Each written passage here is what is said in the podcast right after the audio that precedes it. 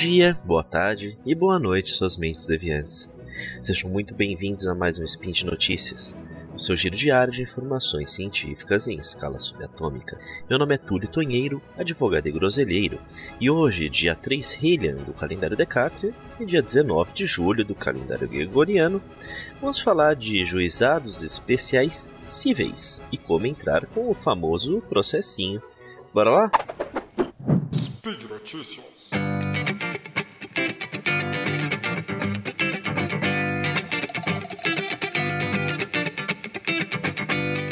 A lei não excluirá da apreciação do Poder Judiciário lesão ou ameaça a direito. Isso é o que está escrito no inciso 35 do artigo 5 da Constituição Federal de 1988, e que se refere ao princípio constitucional do acesso à justiça, e ele já era previsto no, no parágrafo 4 do artigo 150 da Constituição de 1967, do período da ditadura militar.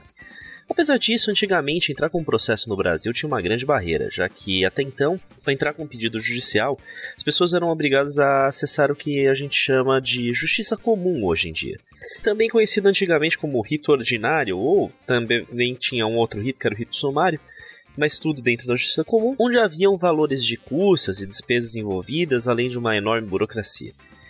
Embora desde 1950 já existisse a lei número 1060, o acesso, benefício de acesso à justiça de forma gratuita, inclusive com obrigações estabelecidas para que um juiz determinasse a indicação de advogado para assistência dos cidadãos, de forma gratuita, é claro. Todos os processos ainda passavam pelo, por esse rito ordinário, que é bastante formal e cheio de etapas burocráticas. Isso sem contar que nem sempre as coisas eram tão simples, já que não era todo lugar que se podia encontrar um advogado disponível. E a Defensoria Pública só foi organizada mesmo depois de 1994, quando houve a criação da Lei Complementar número 80. Assim, muita gente simplesmente desistia de entrar com ações, já que o esforço e o valor das custas, em taxas judiciárias ou até com o próprio advogado, não parecia compensar. A coisa começou a mudar em 1984 com a lei de número 7244, que criou então o juizado de pequenas causas. Essa lei já deu um bom primeiro passo e ela, na verdade, a maior parte das coisas que estavam lá definidas continua até hoje, já que ela se orientou pelos princípios que estão lá bem delineados no artigo 2 que, tão, que citam a oralidade, ou seja, o processo poderia ser feito a tudo que fosse possível de forma oral, sem a necessidade de longos documentos escritos, a simplicidade com uma linguagem menos formal, a informalidade, tirando algumas etapas burocráticas, a economia processual e a celeridade, prevendo que os processos eles deveriam durar o mínimo de tempo possível, ao contrário do que era mais comum nos processos de rito ordinário, onde você tem o máximo de discussão possível, para poder aumentar o máximo de possibilidades de é, alcance de defesa ou de acusação, por assim dizer. De acordo com a lei, os pedidos poderiam ser feitos diretamente pelas pessoas, independente da assistência de um advogado. Como eu disse, até hoje isso consta. Isso é importante porque, apesar da possibilidade de se obter uma assistência gratuita pela defensoria por um advogado indicado pelo juiz, nos termos da Lei 1060, isso exigiu uma espera que muitas vezes não era cabível, ou às vezes simplesmente não existia um advogado disponível na região. Outro ponto importante é que pedidos de pequeno valor é, foram o foco desses juizados de pequenas causas, sendo que os pedidos eram limitados ao valor total de até 20 salários mínimos. A lei também trouxe um foco na tentativa de uma solução amigável de conflitos e uma solução rápida, trazendo a possibilidade de realização de uma única audiência, onde o juiz pode, né, não sendo obtido um acordo ali naquela audiência, já se, se converteria para realizar uma defesa oral, ouvir-se testemunhas e falar. O, o réu poderia então fazer a sua defesa falada e naquele mesmo ato já sairia a sentença. Além disso, para os pedidos iniciais, né, nessa primeira instância, ou seja, antes de um eventual recurso, é, não era exigido pagamento de custas ou taxas, mesmo sem sem a necessidade de um pedido específico de gratuidade de justiça. Simplificava muitas coisas e tornava tudo muito mais acessível. Todas essas etapas, como eu disse, elas estão presentes até hoje na Lei número 9099 de 1995, que substituiu esse então a estrutura dos juizados de pequenas causas pelos juizados especiais. Aliás, o termo juizados especiais consta expressamente da Constituição Federal de 1988 no artigo 98, inciso 1, que estabelece a sua implementação como obrigatória, para causas cíveis de menor complexidade e infrações penais de menor potencial ofensivo. E por essa questão de menor complexidade, às vezes é meio complicado da gente entender, mas é bastante simples. Casos de menor complexidade não é necessariamente a tese jurídica mas também o objeto do que está sendo tratado. Então, por exemplo, casos que exijam uma perícia mais alongada, como casos de perícia médica, eles saem do, do escopo do, do juizado especial. Se você tiver um erro médico que vai precisar fazer uma longa perícia. Agora, casos mais simples, como por exemplo, resolver quem deve pagar um, o valor de uma batida de um carro na rua, dá para tocar, porque você não precisa realizar uma perícia para isso. Então, assim, apesar da lei número 7244 de 1974, que era a lei das pequenas causas, esse modelo de atendimento de justiça só ficou forte mesmo a partir de 95 com a 9099, Lei dos Juizados Especiais. Essa nova lei ela regulamentou diversas questões de organização, inclusive dentro do Poder Judiciário, e ela tem evoluído com o tempo, se tornando cada vez mais acessível, não apenas às pessoas físicas, como também, e atualmente já está já tá disponível, para microempreendedores é, individuais, microempresas, empresas de pequeno porte, organizações da sociedade civil, de interesse público e empresas de microcrédito.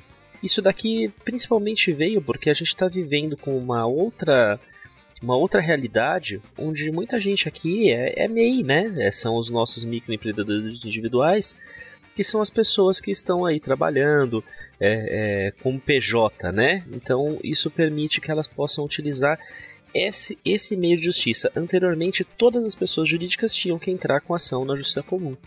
E não é razoável. Então hoje em dia está ficando mais simples entrar com processo, mas ainda há alguns limites. O limite ainda é de 20 salários mínimos para entrar com uma ação sem advogado, porém você pode entrar com um advogado e, a, e, os valores são de até 40 salários mínimos nos juizados especiais. Quem quiser entrar com ação pode ir diretamente ao fórum, uma unidade de atendimento é, especial dos juizados especiais na sua região, levando os documentos que comprovem que o seu pedido, se for o caso, né, se você tiver documentos para isso, e pedir o auxílio para entrar com o processo. O funcionário vai escrever o pedido, isso pode ser feito oralmente e vai dar sequência marcando as, as datas de audiências. Todas as intimações do caso serão pelo correio, sendo exigido só de quem entrar com a ação que se, se faz, faça presente lá nos dias e horários combinados para a realização do, das audiências. A minha dica é que você leve com você todos os documentos que você tiver, tudo mesmo. Deixa quem te atender decidir o que é interessante ou não de usar. Um outro detalhe é o seguinte: vocês também podem procurar na sua região, isso aí fica muito difícil eu faz, trazer isso aqui de uma forma genérica, mas procurar na sua região onde tem faculdades com atendimentos de juizados especiais. Porque hoje em dia também já está bastante comum que os profissionais que estão em formação, os estagiários de direito, façam esse atendimento. E na verdade é um excelente atendimento, porque como ele é mais simples, ele não precisa de tanta formalidade. Os processos juizados especiais eles dependem muito do juiz, em vez de necessariamente do pedido do advogado. Então fica super tranquilo de ser realizado, tá? Hoje em dia também alguns estados já estão permitindo que você faça o pedido até mesmo online. O estado de São Paulo consegue fazer isso independente, né? As pessoas conseguem fazer no, no, no na Justiça do Estado de São Paulo, independente de serem advogados. Basta fazer um cadastrozinho como pessoa física e você pode fazer o pedido online por escrito. Feito isso, nós vamos passar para a etapa mais importante dos juizados especiais, que são as audiências. Em regra, tá? Isso pode variar, mas em regra, você vai ter algumas audiências para poder realizar. Que também, hoje em dia, muitas delas são online. Pelo menos no estado de São Paulo é o que tem acontecido a pandemia aí pelo menos trouxe isso, digamos assim, como uma evolução positiva. Nas audiências você pode ter uma, duas ou até mais audiências, se for o caso, mas o correto é que sejam no máximo duas. E essas audiências elas serão a primeira de conciliação, que ela pode ser feita com um juiz ou um conciliador, e depois uma audiência de instrução, que normalmente pode ser convertida em julgamento imediato. Como é que isso funciona? Você vai entrar numa audiência, vai ter lá um conciliador ou um juiz, pode ser, e você, o, esse conciliador vai chegar e vai virar para quem está entrando com a ação e falar assim: tem acordo? Qual que é o acordo? Quais são as possibilidades? Se você falar, ah, não tenho, ele vai virar para a parte que está sendo demandada, o réu do processo. Vai falar, olha, tem acordo? E, vai e aí vai começar uma discussão. A função do conciliador é basicamente tentar resolver a questão entre essas partes ali, né? Chega assim, olha, poxa, ele tá te cobrando aqui 10 mil reais, ele não tem dinheiro, não tem como a gente fazer um valor um pouco menor, não tem como parcelar. E é isso daí, né? Vai, falar, vai chegar ou algumas outras questões. Olha, porque aqui é uma questão de indenização. A gente não sabe, né? A sentença pode não ser aquilo que você está buscando. Não vale a pena você fechar um acordo hoje, resolver esse problema. É por aí que vai, tá? É uma conversa. Ela não é obrigatória que seja feito um acordo. Se não sair o acordo, se, o, se, e se for diretamente com o juiz, essa primeira, esse primeiro ato, o juiz pode realizar a instrução imediatamente, que é quando as partes vão apresentar os seus argumentos e eventualmente apresentar ali alguma testemunha. Nesse momento da audiência de instrução, todas as provas têm que estar presentes, senão perde-se o direito de, de serem apresentadas. E uh, também uma coisa interessante sobre os juizados especiais, as partes elas se comprometem a trazer suas próprias testemunhas. Então, as testemunhas têm que estar presentes no mesmo ato. Presentes as testemunhas, ouve-se quem tiver que falar alguma coisa. Se o juiz, sendo, né, logicamente, tem que ser comandada pelo juiz, que é ele que acompanha o caso, ele pode imediatamente julgar o processo. Ele também pode pedir um prazozinho e falar assim: olha, recebi as provas, vou, vou pensar sobre o caso e vou prolatar a minha decisão aqui, vou, sair, vou mandar a sentença em um outro momento. Se a sentença sair na hora, o, você, você pode sair de lá e ou já reclamar eventual é, confusão da sentença e é, tem que ser feito tudo, pode ser feito tudo oralmente, inclusive pelo seu advogado se você estiver presente. Ou o juiz concede lá um prazinho para que todo mundo se manifeste no processo por escrito, se for o caso. A partir daí, o processo pode ou não seguir em fase de recurso. Tá? Essa primeira etapa, ela, é, ela normalmente é para ser curta, é para ser rápida.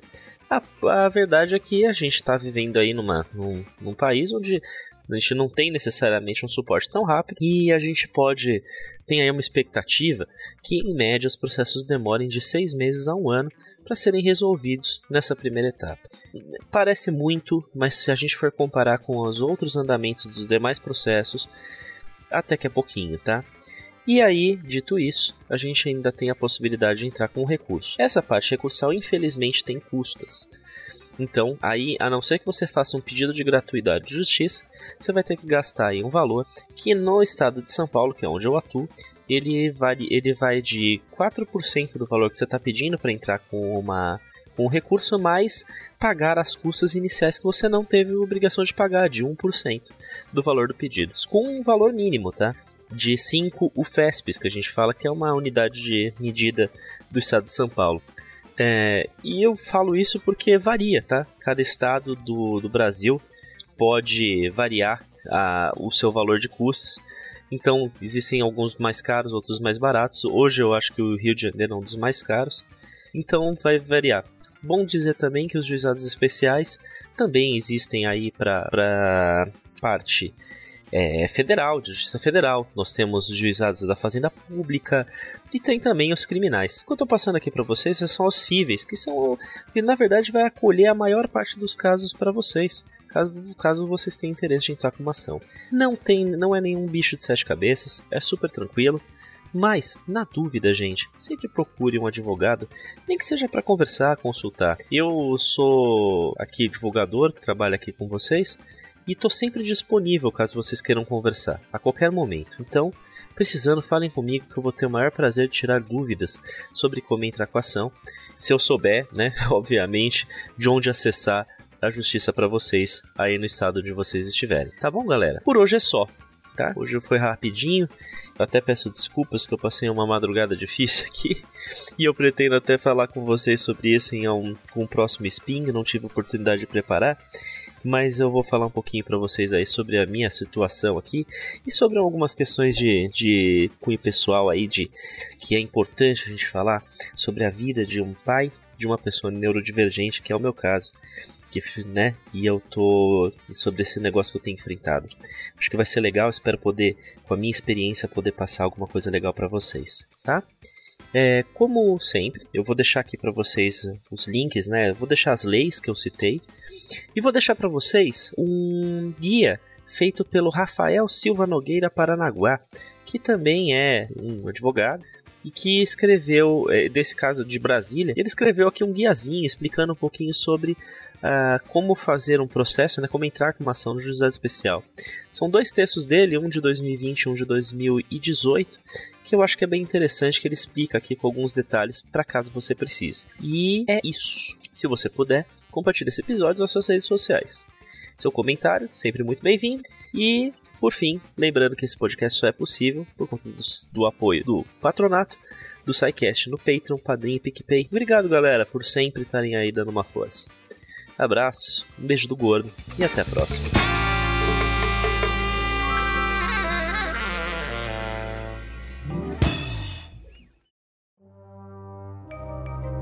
Este programa foi produzido por Mentes Deviantes. deviante.com.br